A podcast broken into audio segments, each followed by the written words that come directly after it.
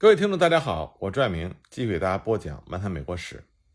上次我们讲到了波尔顿人就垄断了从太平洋西北地区从印第安人手中交易到皮毛，再把它们卖到中国，从中国再购买中国的货品运回波士顿。他们垄断了这个贸易。波士顿人只要一出港口，就完全靠他们自己。船主给他们的命令就是凭借自己的判断和交易技巧。来争取最划算的交易，无论是和印第安人还是和中国广州的商人交易的时候，都是这样。那么波尔顿人的这种自由的处置权和随机应变的灵活性，就让美国人比他们潜在的竞争对手更具有优势，通常也会带来更好的结果。在那些年里，美国人向广州运输了将近一万八千张海獭皮毛，再加上他们携带的其他种类的皮毛的销售。最终的收益绝对是一个天文数字，通常可以达到每次航行投资成本的百分之三百到百分之五百，有的情况下甚至达到过百分之两千二百。如此丰厚回报的关键原因，就是在于这种交易本身的性质中。美国人已经形成了一个完美的黄金收益循环，用最初的货物交换皮毛产生收益，然后再用皮毛换回中国产品又产生收益，最后呢？把中国的产品运回美国还会产生收益，但尽管收益这么大，航行的成功仍不是有保障的事情，风险也很大，很有可能一个突发的灾难就会让交易者梦想破灭，血本无归。那么，太平洋西北地区的海獭皮毛交易活动和东海岸的皮毛交易非常类似，印第安人也是有经验的谈判家，他们很快就了解了皮毛的价值和如何进行谈判。他们最惯用的办法就是不满足他们的要求，他们就不提供皮毛，或者利用交易者之间的竞争，谁出钱多就卖给谁。大多数情况下都是印第安人妇女负责交易，因为印第安人妇女能够和白人更好的沟通，有时候他们也愿意多说一些。很快呢，欧洲和美国的商品也充分的融入了当地的印第安社会。当然和东部一样，烈酒和流行病。给太平洋西北地区的各个印第安部落也带来了巨大的损害，而枪支也变得容易获得，使用枪支的情况大大增加，而印第安人和白人之间也爆发了致命的冲突，因为交易就涉及双方的利益，当利益分配不均的时候，自然也就会发生冲突。这里呢，我们就从一位名叫约翰·朱伊特的美国人的经历来看看当时印第安人。和白人之间的关系。十九岁的朱伊特原本生活在英格兰一个叫做赫尔的港口小镇里。一八零二年的夏天，美国船只波士顿号航行至此，采购用于皮毛交易的货物。之后呢，他们会前往太平洋西北地区。波士顿号的船长约翰·索尔特就雇佣了朱伊特的父亲，为他们的船只做一些铁匠活。两个人很快就成了朋友。那么有一天，朱伊特来波尔顿号上探望父亲的时候，船长就邀请朱伊特以军械士的身份加入波士顿号的航行。年少的朱伊特这个时候还对广阔的外部世界充满了幻想，所以他马上同意了。但他的父亲非常的有顾虑，最终好不容易才被说服。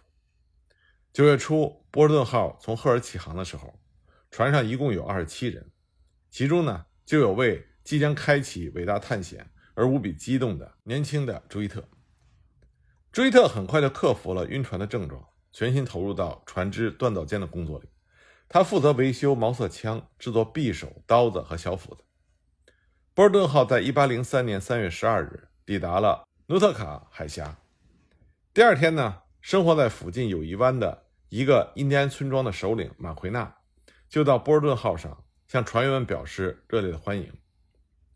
从没有见过印第安人的朱伊特，当时就被马奎纳的外貌所震惊。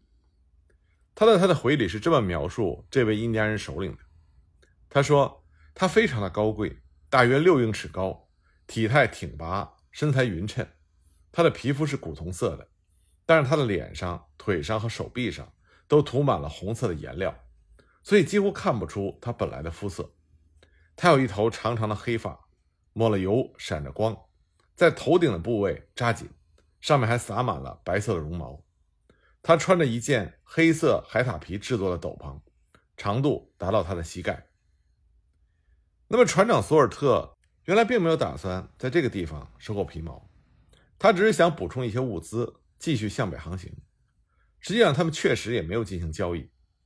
即便如此呢，索尔特对于接下来一周里前来拜访的印第安人还是非常客气的。虽然出于安全的考虑，船员会先检查印第安人是否携带了隐藏的武器，但是确定没有之后，船长就会许可印第安人在船上随意参观。有一天晚上，索尔特船长邀请印第安人共进晚餐。结束前呢，还送给印第安首领马奎纳一支可以打猎的双管猎枪。第二天，马奎纳回来找索尔特船长，说双管猎枪的一个保险栓是坏的，所以说这杆枪不好。索尔特认为这样的评价让自己受了很大的冒犯，觉得这是对方看清自己礼物的表现，所以他说马奎纳是个骗子。还用了其他一些粗野的用语来谩骂他，而且呢，索尔特从马奎纳的手里抢过猎枪，扔进了仓房，然后告诉朱伊特说：“这个人把这杆漂亮的猎枪弄坏了，看看你能不能把它修好。”索尔特对马奎纳进行言辞侮辱的时候，马奎纳什么也没说，但后来朱伊特回忆说，从表情上他看得出马奎纳已经是非常愤怒。在索尔特滔滔不绝说话的过程中。马奎纳反复的把手掌放到喉咙处，再向下抚到胸前。后来朱伊特才知道，马奎纳这么做是想让自己的心脏平静下来，不然的话他会气得跳出喉咙。一天之后，马奎纳和其他的印第安首领一起带着很多人又回来了。索尔特允许他们登船。马奎纳看起来心情很好，头上戴着一个木质的面具，在船上四处走动，嘴里还吹着小调。他的手下跟在他后面，唱着歌，在甲板上上蹿下跳。索尔特他们并不知道，他们已经掉进了对方设计的陷阱。马奎纳要为自己前一天受到的无理对待报仇，不过呢，要对美国人整条船进行攻击，让他有些紧张，所以呢，他把目标设定为分散敌人，各个击破。现在他所做的就是为实现他的目标做准备。马奎纳就询问索尔特。何时离开？索尔特回答说：“第二天。”马奎纳又说：“你不是喜欢大马哈鱼吗？有一万里多的是，不如你派人去捕捞一些。”索尔特船长认为这是一个极好的主意。在和马奎纳以及其他在船上的印第安人首领一起用餐之后，索尔特就派出九名船员划着一条小船去下网捞鱼了。与此同时，马奎纳则做好了进攻的准备。朱伊特听到甲板上的骚乱的时候，他还在船舱里。他迅速爬上楼梯，刚把头探出甲板之上，就被一个印第安人抓住头发拉了上去。不过朱伊特的头发很短，印第安人没法抓牢。眼看着自己的猎物要逃跑，印第安人挥起斧子猛击朱伊特的头部，就让朱伊特重重的跌回下层甲板，晕了过去。朱伊特的头上被打开了一个大口子，鲜血直流。他躺在地上昏迷了一小会儿，直到被可怕的呼喊和嚎叫惊醒。他还活着的唯一原因就是马奎纳没想让他死。打伤朱伊特的印第安人本来要直接结果了他，但是被马奎纳拦住了，因为马奎纳知道朱伊特是船上的军械师，他的技能能为自己的部落所用。朱伊特醒来之后没多久，马奎纳就把他叫到了主甲板上，六个赤身裸体。浑身沾满鲜血的印第安人把他围在中间，手里举着匕首。马奎纳对朱伊特说：“我说话，你不能说不。你说不，匕首扎死你。”马奎纳问朱伊特愿不愿意作为他的奴隶，不仅要在将来的战斗中为他而战，还要负责修理毛瑟枪、刀子和其他武器。在这样的情况下，朱伊特只能同意。随后，他被带到了后甲板，他在那里看到了被他称之为。我亲眼见过最可怕的景象：倒霉的船长和他的船员们的头颅被摆成了一排。不过，朱伊特发现，在这些被杀死的人中，并没有约翰·汤普森，这是波士顿号的值帆人，是一位老者。第二天，印第安人还是找到了汤普森，打算把他杀死。幸亏朱伊特急中生智，说这个老人是他的父亲，这才保住了汤普森的性命。屠杀发生仅仅四天之后。又有两艘船来到了友谊湾，不过他们没有机会靠岸，就遭到了印第安人的射击。后者呢，就是用他们刚刚抢来的毛瑟枪和大口径的散弹枪射击的。这两艘船尝试了几次反击，但最终还是开走了。从此开始，朱伊特就经历了两年多的俘虏生活。虽然他一直受到了良好的对待，但是他也从来没有放弃过等待其他船只抵达这里，把他解救出去的希望。他曾经用船上找来的纸张写了十六封书信。讲述自己的艰难处境，并且请求救援。他把这些书信都交给了来这个印第安部落走访的印第安人，请他们把书信带给任何他们见过的白人。可是因为屠杀的消息传出去之后，外国的船只都小心翼翼地避开了这片地方。朱伊特始终没有等来解救他的人。一直到1805年的夏天，朱伊特的救星终于出现了。他的一封信最终被传到了双轨帆船。利迪亚号的船长山姆希尔手中。利迪亚号是一艘进行皮毛交易的波士顿商船。七月十九日，希尔航行到了友谊湾，发射了三枚加农炮弹，作为他想与印第安人进行交易的信号。马奎纳非常的兴奋，在连续两年没有皮毛交易可做之后，终于又有白人出现了。可是这艘船上的人会不会为波士顿号船员的下场，以及他囚禁朱伊特？和汤普森的事而感到非常愤怒，而拒绝交易呢？所以呢，马奎纳想出了一个计划。他在登船之前，让朱伊特先给他写一封介绍信，告诉利迪亚号船长自己善待了朱伊特和汤普森。他希望这个举动能够确保他受到热情的欢迎。朱伊特立刻就同意了。不过他相信这是他重获自由的唯一机会，所以呢，他写下的是一封求救信。那么马奎纳为了确保这封信没有出错，他一字一句地和朱伊特核对了信中的内容。朱伊特感觉自己的命运就悬在一根细线上，所以他尽了最大的努力保持镇定，终于说服了马奎纳，相信信上所写的就是马奎纳想要的内容。马奎纳也告诉自己的随从们不用担心，因为朱伊特不会撒谎。就这样，马奎纳去了利迪亚号。朱伊特的计划完美的成功了。读过信之后的希尔船长把马奎纳关了起来，告诉他，除非把岸上的两个人释放，否则他将一直成为囚徒。印第安人意识到发生什么之后，急得发狂，他们威胁朱伊特说要把他剁成碎肉。朱伊特非常冷静，说：“你们如果杀死我的话，那么你们的首领也活不了。”结果印第安人并没有对朱伊特做什么。经过一番争论之后。朱伊特告诉印第安人，最好的办法就是用他和汤普森换回马奎纳。印第安人同意了。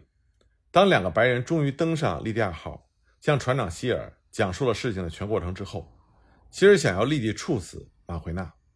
可这个时候，朱伊特站出来为这位印第安首领求情，理由是马奎纳占领船只的起因是认为自己受到了索尔特船长的侮辱，还因为其他一些来这里的船只的船长。抢劫了他们的财物，还无缘无故地杀死了一些部落的成员。最终呢，朱伊特说：“如果希尔杀死了马奎纳，那么马奎纳麾下的勇士们又会向下一艘驶入这个海湾的美国船报仇，那样会有更多的人丧命。”朱伊特的说法说服了希尔船长，他释放了马奎纳，朱伊特也终于踏上了回家的航行。从这个事情的描述，我们就可以看到。印第安人袭击船员的行为应该被放在一个更加广阔的背景下来考虑，这样人们才能够彻底的理解这个问题。印第安人对白人的袭击是受到了长年以来原住民受到狭隘贪婪的白人交易者不公平的对待的积怨所影响的。当为马奎纳求情的时候，朱伊特已经转弯抹角地提及了这种不公平的对待。后来在其他场合。朱伊特又更加明确地指出了这一点。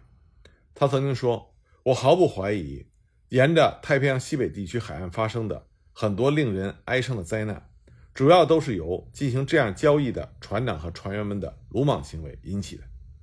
他们出言不逊，甚至是进行劫掠，还会因为一点小事而杀死印第安人。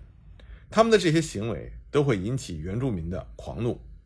对于将以牙还牙作为最神圣原则的印第安人来说，这些就是导致他们向最先遇到的船只和小船上的船员进行报复的主要原因。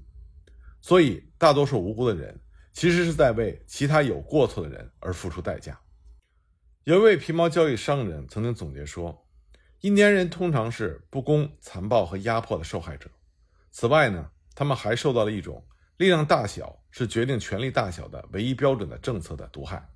很多参与这些航行的船员，他们道德败坏，他们认为印第安人比野兽强不了多少，还发现自己在这里可以超越文明的界限，不受任何人的管束，可以不计手段地获取自己想要的东西。”不计后果的满足自己残忍的倾向，而这里有一个重要的原因，就是很多来这里进行皮毛交易的人，他们很可能认为这是他们一辈子来这片海岸唯一的一次，所以他们更习惯于用冷酷无情来对待原住民。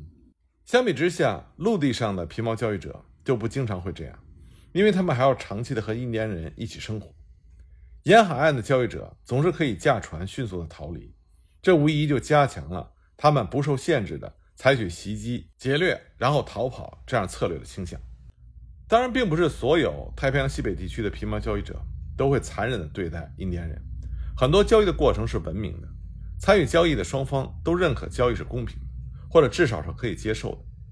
但是，随着时间的推移，因为没有任何的限制和规范，问题总是越来越多的。再有呢，问题也是双方的。虽然大多数情况都是白人主动挑起的争端，但是印第安人偷盗交易者的财物，或者试图在交易中占便宜的情况也存在。但总体来说，印第安人犯的罪不如他们受的罪多。那美国人在太平洋西北地区进行皮毛交易的活动，还引发了俄国人对美洲大陆的兴趣。那么具体的情况呢？我们下一集再继续给大家讲。